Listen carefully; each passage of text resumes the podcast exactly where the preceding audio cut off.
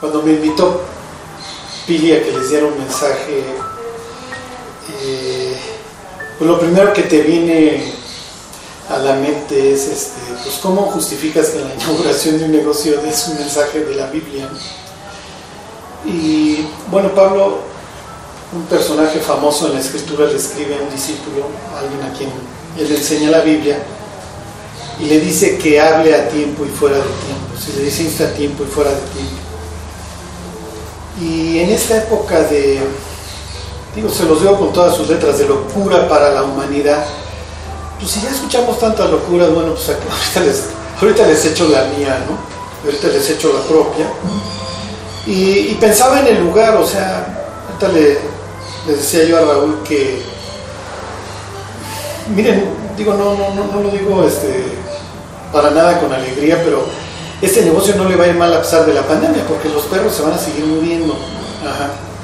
Y cuando pensaba yo en qué decirles, eh, digo, ya, no, ya no creo en las coincidencias a estas alturas del partido. Hace unos días una persona me, me comentaba que en los foros cristianos, aunque ustedes no lo crean, una de las preguntas más frecuentes es ¿a dónde se fue mi, mi mascota? O sea, ¿a dónde se va? Sea, si se muere mi perro, mi hámster, lo que sea, ¿a dónde se va? Porque se establecen vínculos muy fuertes, a veces con las mascotas. Ajá. Y entonces es, natural, o sea, el sentido de ausencia, de pérdida se, se vive. Y yo les quiero contar por qué. O sea, por qué hoy un mundo que vive asustado constantemente con este tema que flota este, acerca de la muerte. ¿sí? Yo lo vivo muy de cerca, este, porque tengo dos hijos chicos. Y aunque ustedes no lo crean lo que estamos viviendo, los niños lo enfrentan de una forma muy distinta a nosotros y no lo expresan. O por lo menos no lo expresan como lo hacemos los adultos. O sea, para ellos lo que está sucediendo es una locura que no alcanzan a entender. Pero escuchan al tío, al abuelo, a los papás constantemente hablar del tema. ¿sí? ¿Cómo es que nos metimos? ¿Por qué hay crematorios de personas, de animales? ¿Cómo es que llegó la humanidad a vivir la locura que hoy está viviéndose?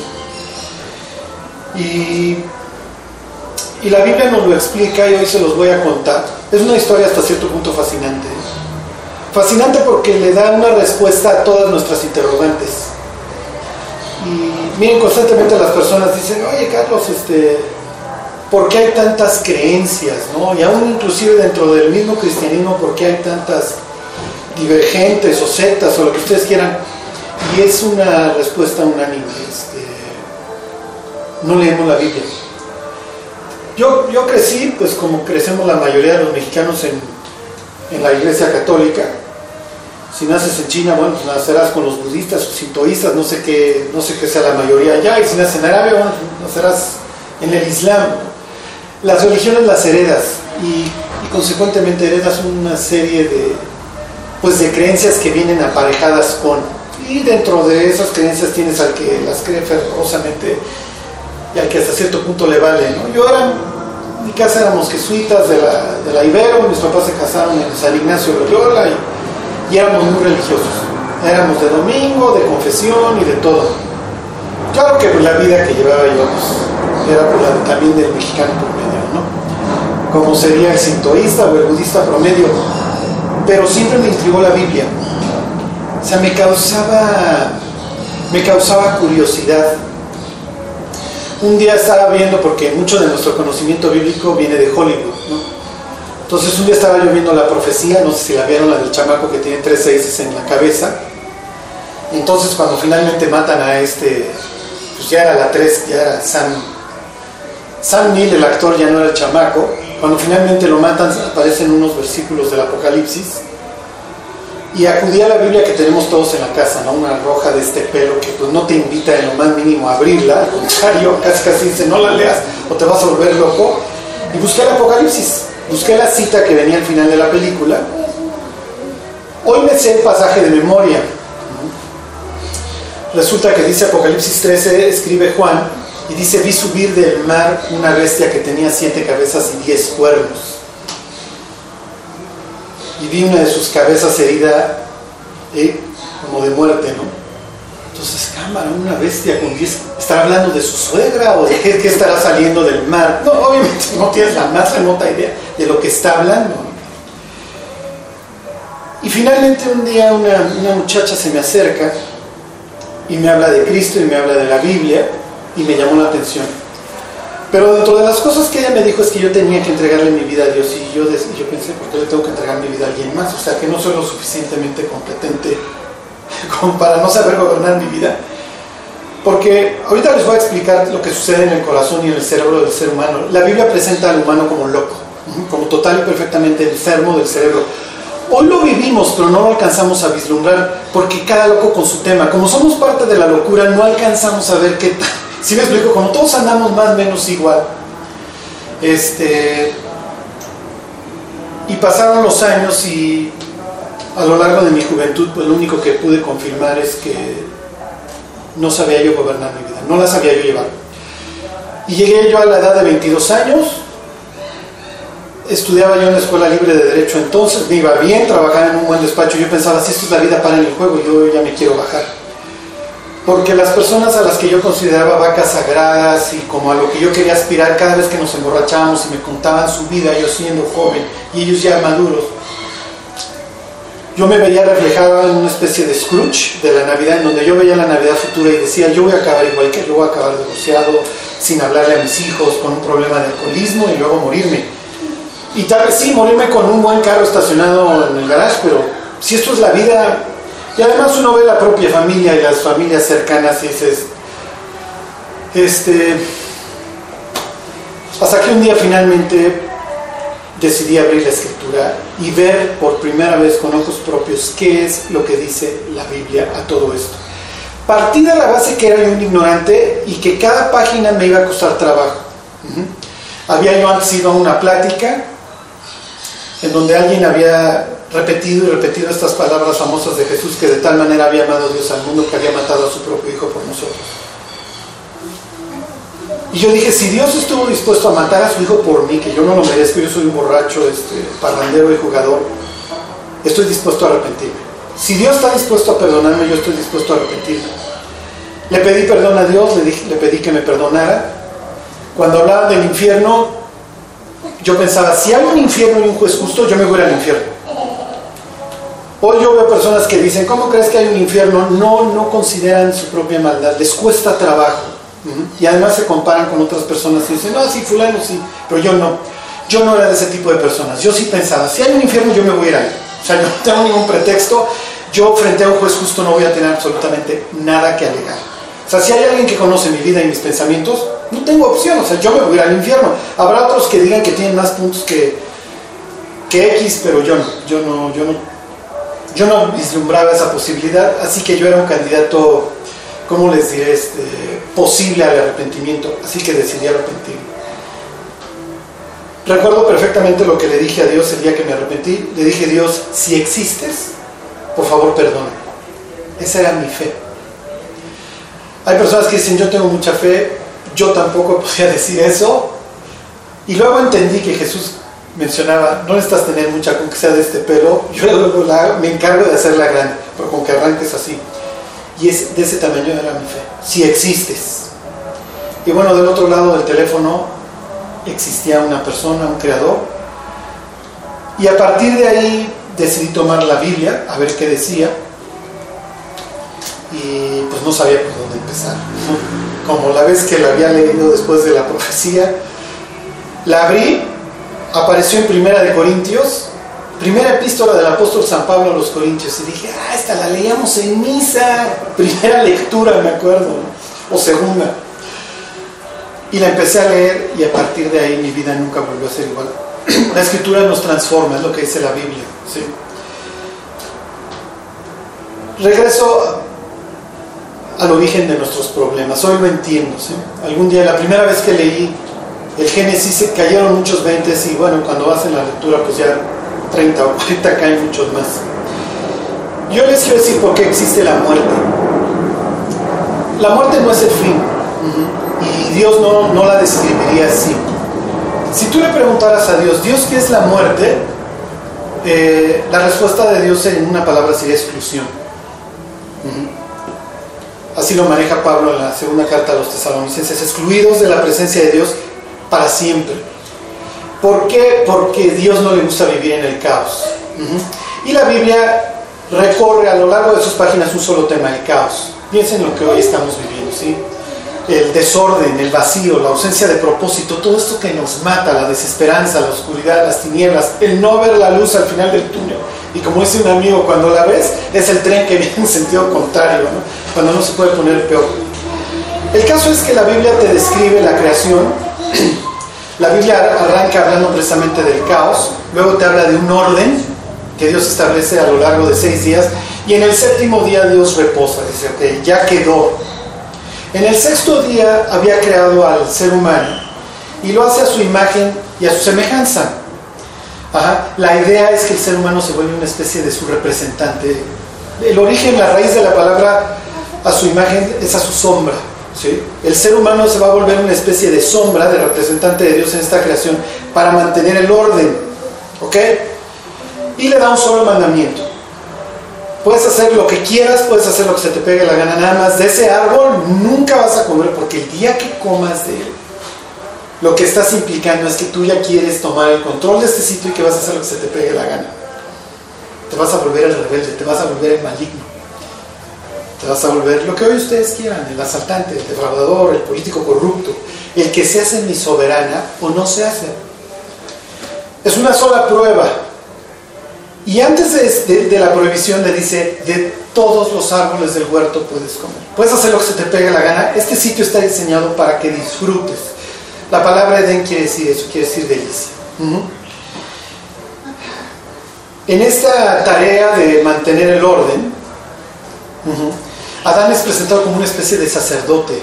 De hecho, sus funciones son las funciones que más adelante en el Antiguo Testamento se le establecen a los sacerdotes. O sea, a veces pensamos que Dios puso a Adán a, labrar el campo como, ¿qué, qué cruel Dios. Es lo que dirían los alienígenas ancestrales. Vinieron los alienígenas y nos pusieron a chambear. No, nada más quiero que mantengas el orden. La vida es agradable, Adán. Pero esta labor es titánica y como yo quiero que tú te crezcas y multipliques, te voy a dar una ayuda idónea crea a la mujer, la toma de su costado, y entonces Adán dice, ahora sí, este es hueso de mi hueso y carne de mi carne. Tengo alguien con quien compartir la vida. Adán no hubiera dicho, tengo alguien con quien compartir los ratos buenos y los ratos malos, porque él no conoce los ratos malos. Tengo alguien con quien compartir la vida. Puedo hablar con Dios acerca de los átomos y lo que ustedes quieran, pero no es lo mismo. Ahora tengo alguien con quien voltearme y decirle, ya viste las rayas del tigre o lo que tú quieras. Y finalmente Dios pone una prueba. ¿Por qué? Si ustedes preguntaran cuál es el origen de nuestros problemas, ya les dije que la palabra muerte sería exclusión. El origen de nuestros problemas es muy triste y se reduce en una sola palabra, libertad. El ser humano hoy ejerce su libertad en las formas más crueles y repugnantes que nos podamos imaginar. Piensen en la venta de personas. ¿Qué tiene que tener un ser humano para robarse a otro y venderlo para los usos más repugnantes y grotescos que te puedas imaginar? Y la gente muchas veces pregunta, ¿y por qué Dios no hace nada? Porque hizo al ser humano libre. Y la vida es un tiempo para que el ser humano se arrepienta. Está esperando que el ser humano se vuelva de sus malos caminos en el ejercicio de su libertad. Así que Dios hizo al ser humano libre y permitió que entrara a un ser que ya tenía tiempo en rebelión y los tentara. El diablo no podía matar al ser humano, pero sí podía intentar que el ser humano se matara a sí mismo porque el diablo escuchó. Cuando Dios le dijo, puedes hacer lo que se te pega la gana, solo eso no. Así que se, acercó el diablo. La Biblia traduce una palabra hebrea, serpiente, que también pudo haber traducido como brillante o encantador. Cuando la Biblia prohíbe a los judíos ir con los encantadores es la misma palabra. Y le hace la pregunta de los 64 mil, así arranca con una pregunta, con que Dios os ha dicho, no comáis de ningún árbol del huerto. Tengo una niña que ayer cumplió 13 años y un hijo que va a cumplir en septiembre, perdón, mi hija cumplió ayer 9 y mi hijo va a cumplir 13. Cuando yo le digo a mi hija que no coma algo, ¿qué creen que me dice? No me dejas comer nada. Cuando yo le digo a mi hija o a mi hijo que no agarren eso, ¿qué creen que me dicen? No me dejas agarrar nada. Cuando el joven le prohíben ir a ese lugar, no vayas a ese antro que dice, es que no me dejan hacer nada. El diablo le presenta a la mujer, como le presenta a la humanidad, su libertad como una prisión. Cuando los seres humanos pensamos en Dios, esta era por lo menos mi, mi visión de Él, pensaba en una prisión. Es que si yo me vuelvo cristiano, como la muchacha que me habla de Cristo, yo voy a vivir en una prisión, ya no voy a poder tomar, no me voy a poder drogar, no voy a poder hacer esto y el otro. ¡Qué horror! Y así el diablo presenta a Dios. Oye, no te dejan hacer nada, ¿verdad? Con que Dios os ha dicho, no comáis de ningún árbol del huerto. Y la mujer, que fue blanco en este caso del encantador, le contesta, de los árboles del huerto podemos comer. Pero del árbol del conocimiento del bien y del mal no podemos ni tocarlo. Y para estos instantes, Lucifer ya sabe que la mujer ya le compró todo.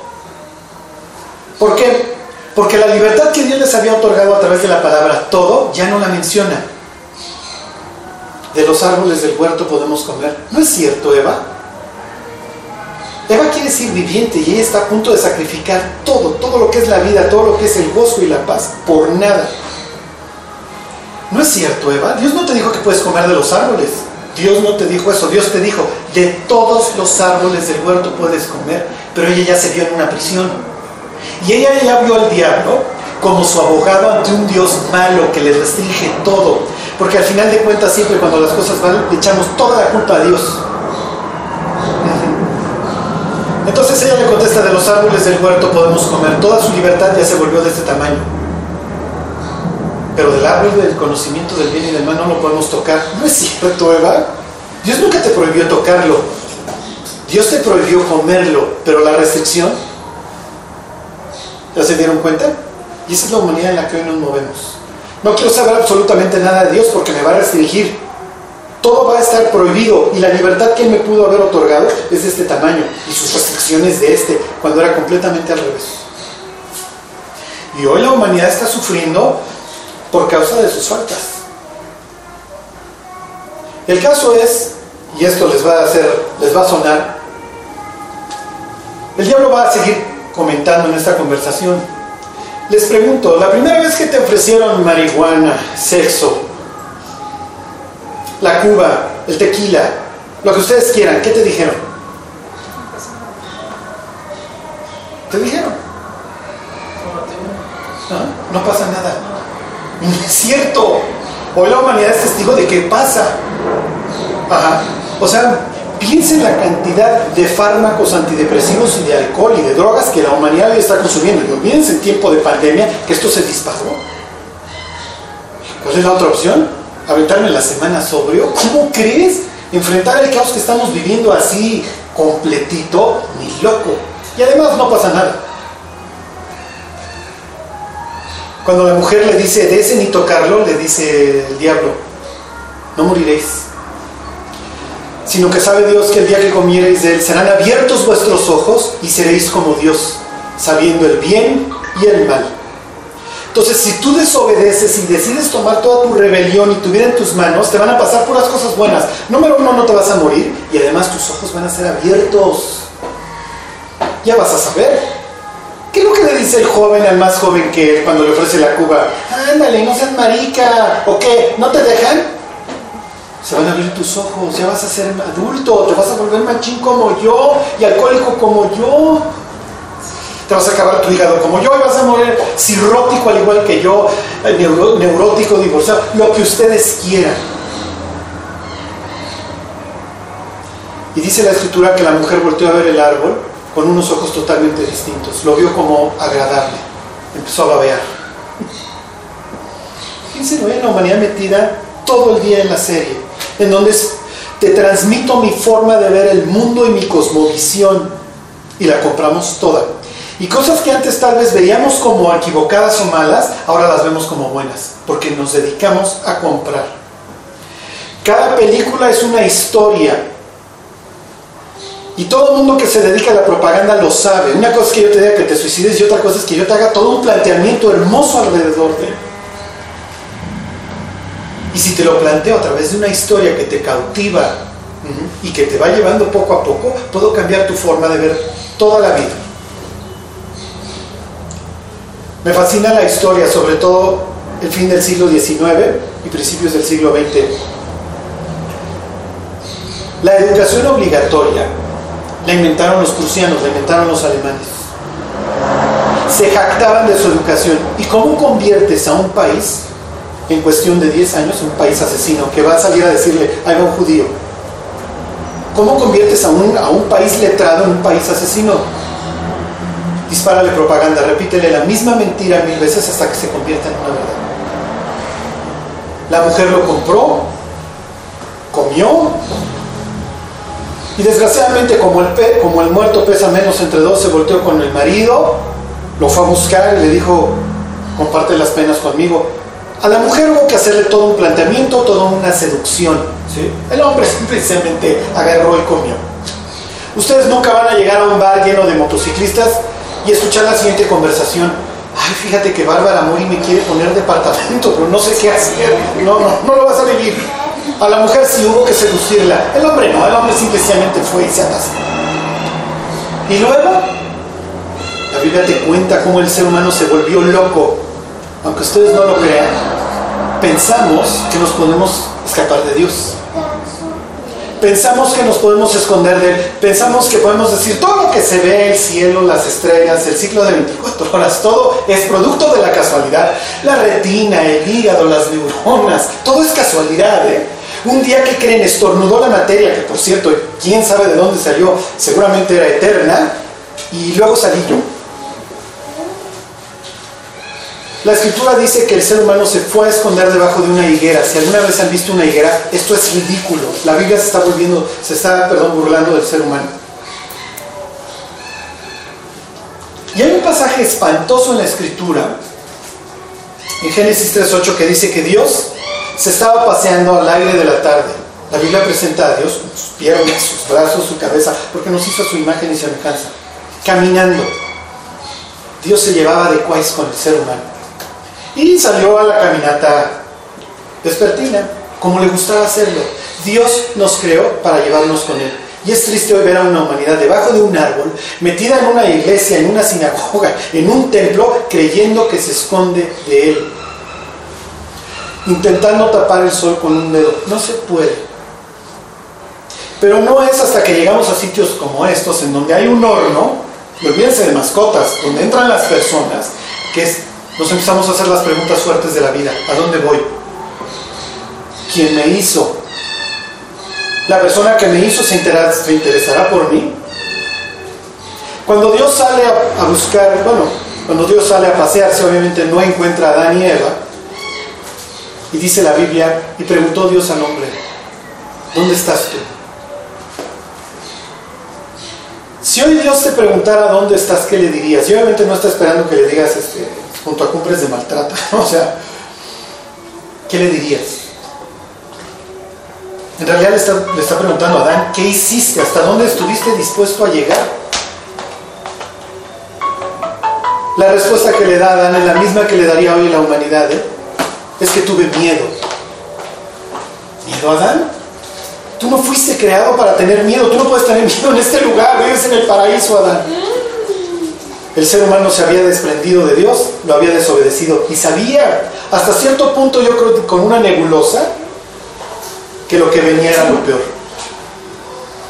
Si trajeras a Adán al siglo XXI y le dijeras, mira lo que creaste, mira la humanidad asustada en sus casas, desconfiando del vecino, sin saber su futuro, el único que piensa es en lo que sigue, en la eventual violencia que pueda venir, en las enfermedades, en la muerte. ¿Te das cuenta lo que hiciste, Adán?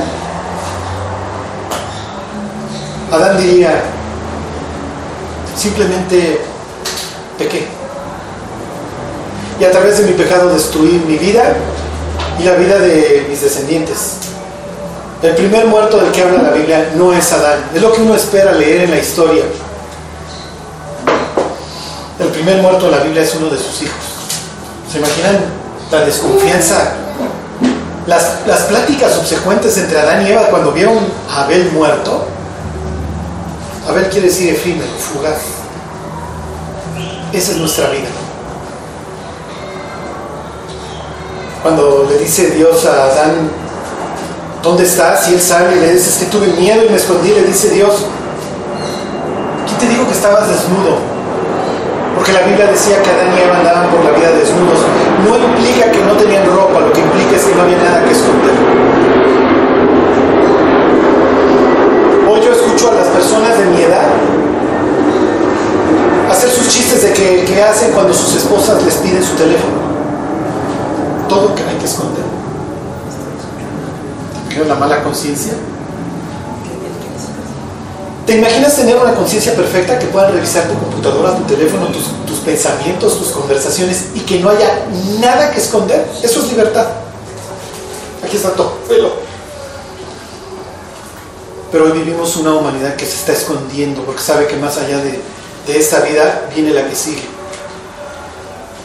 Total, el ser humano había destruido todo, fue expulsado del Edén porque no me vas a, no me vas a convertir el planeta Tierra donde yo vivo, pero te voy a dar la oportunidad de regresar. Nace, por así decirlo, la muerte. Dios mata a un animal delante de los ojos de Adán y Eva, lo cual ha de haber sido bastante extraño de repente ver a un animal caminar y que ya no se iba a levantar. Lo desolla delante de sus narices y los, y los tapa. Y desde entonces la humanidad entiende que más adelante vendrá alguien que va a dar su vida por la nuestra. Los romanos, y aquí les hago les hago un adelanto en la historia. Los romanos cuando crucificaban a los delincuentes los desnudaban. La idea era que fuera esto algo infamante. Adán conoce a Jesús, lo conoció desde el paraíso. Si Adán hubiera visto a Jesús desnudo, agonizando en una cruz y recibiendo el castigo por sus pecados y los nuestros, y le hubiéramos preguntado, Adán, ¿qué estás viendo? Diría, estoy viendo al cordero desollado, está desnudo porque está llevando mi vergüenza. Después de que pequé, yo y mi esposa fuimos cubiertos por una piel y entendimos que algún día el propio Hijo de Dios iba a aparecer desnudo delante del trono por nosotros para restaurar y pagar todo lo que nosotros hicimos, nosotros y nuestros descendientes. Jesús murió desnudo.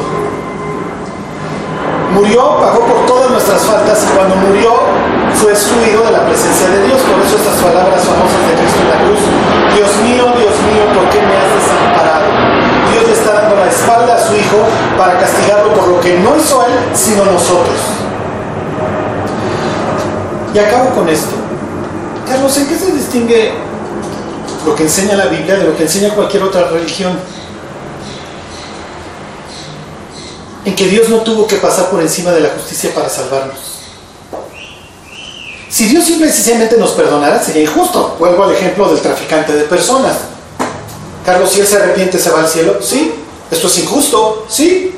Como es injusto que el resto de las personas vayamos al cielo. Pero Dios cobró. Dios siempre cobra. No va a haber un pecado que se quede insoluto.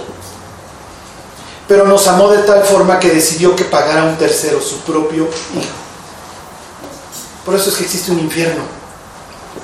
Porque el infierno implica que decidí despreciar el regalo de Dios, matar a tu propio hijo y creer que yo en mi, justicia, en mis obras me iba a ir al cielo. Esto es ridículo. Cuando le decimos a Dios, yo por mi religión, yo por mi filosofía, yo por mis obras, lo que le estamos diciendo, me importa un comino que has matado a tu hijo en la cruz, yo la voy a hacer por mis propias justicias. Y la Biblia y la razón, el sentido común, nos lo debería de confirmar. La Biblia dice que no hay justo ni a uno. El único justo que nunca pecó se subió a una cruz y con una especie de pararrayos detuvo el juicio que nosotros merecíamos. Si tú quieres ser perdonado, Dios te está esperando. Dios te está buscando como salió a buscar a Adán esa tarde. Pero hay una de dos reacciones que los seres humanos tomamos o llevamos a cabo cuando escuchamos a Dios a lo lejos. Nos escondemos o salimos tal cual somos. Te voy a decir qué hizo Adán. Cuando Dios lo busca y le dice que tuvo miedo y por eso se escondió, le dice, ¿qué hiciste, Adán? Dios lo está invitando a que enfrente. Y Adán no quiso enfrentar. La mujer que tú me diste, ella me dio del árbol y comí. O sea que Dios entre tú y Eva traen un bueno, traen un desastre que para qué te cuento. No sé cómo pueden andar sueltos por el universo. El único que le faltó a Adán mencionar, ¿eh?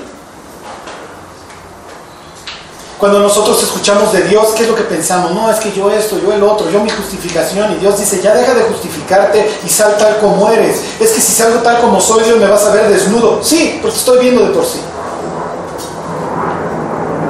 Esa es la idea.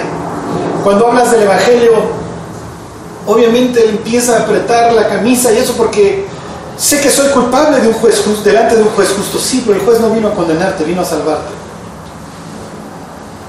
Cuando Jesús menciona estas hermosas palabras de que Él vino a dar su vida por la humanidad, le dice, le aclara a la persona con la que está hablando, mira, no envió Dios a su Hijo al mundo para condenar al mundo, sino para salvarlo. Condenado ya estaba.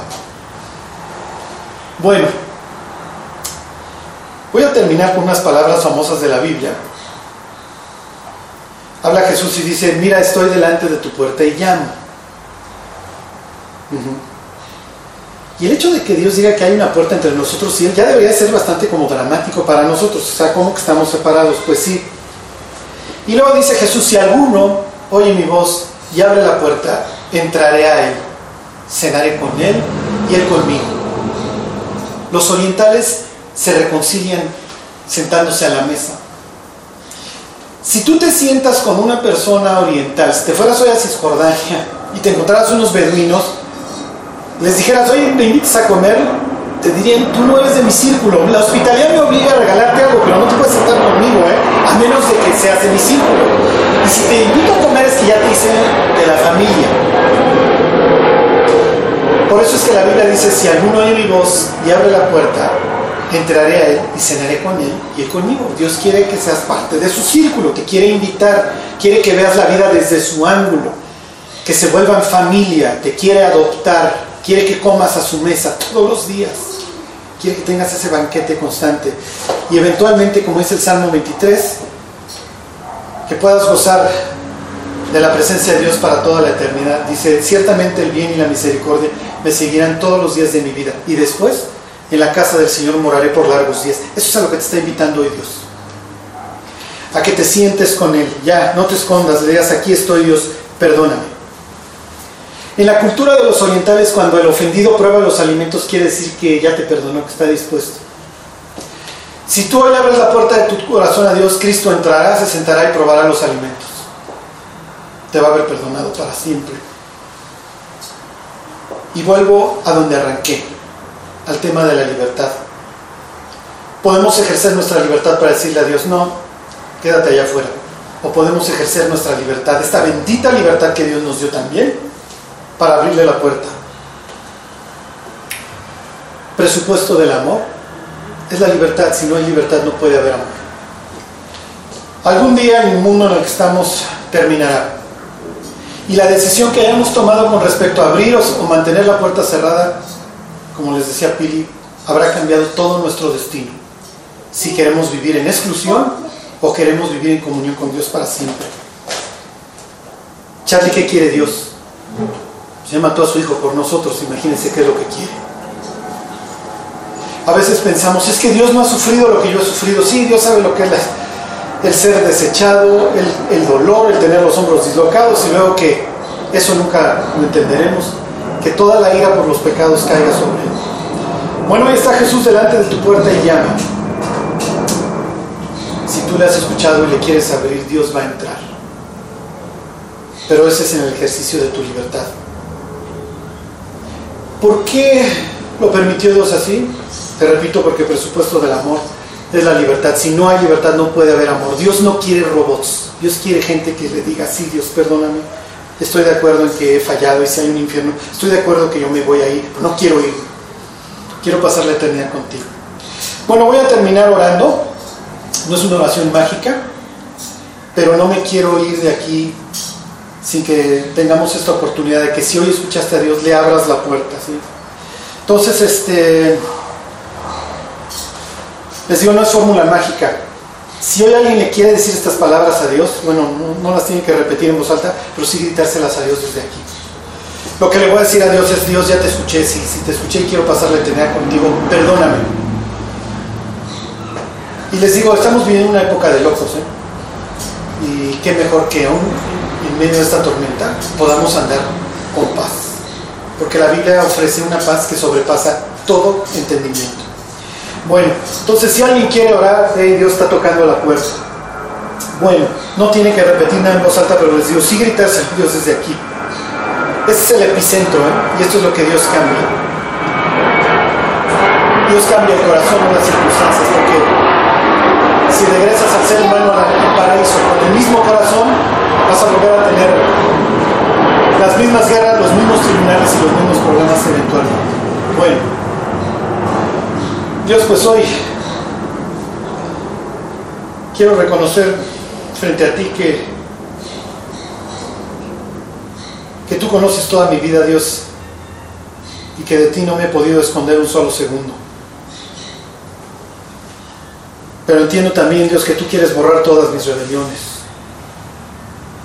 y que tú me amaste hasta la muerte y que estuviste dispuesto a matar a tu propio Hijo por mí. Jesús, no tengo nada ni palabras con que darte las gracias ni compensártelo. Pero entiendo que tú no me guardas nada y que al contrario quieres entrar en mi vida. Señor, ven a mi corazón. Te pido Dios que con tu propia sangre que fuiste a derramar ahí en la cruz limpies todo lo que soy. Que mi alma, Dios, quede frente a ti resplandeciente no por mis méritos, sino por tu amor y tu sangre. Te lo agradezco, Dios. Te agradezco que hayas dado tu vida por mí y quiero decirte que quiero caminar contigo esta vida y la que sigue, Señor. Te lo quiero pedir todo esto, Señor. En el nombre de Jesús, mi Salvador. Amén.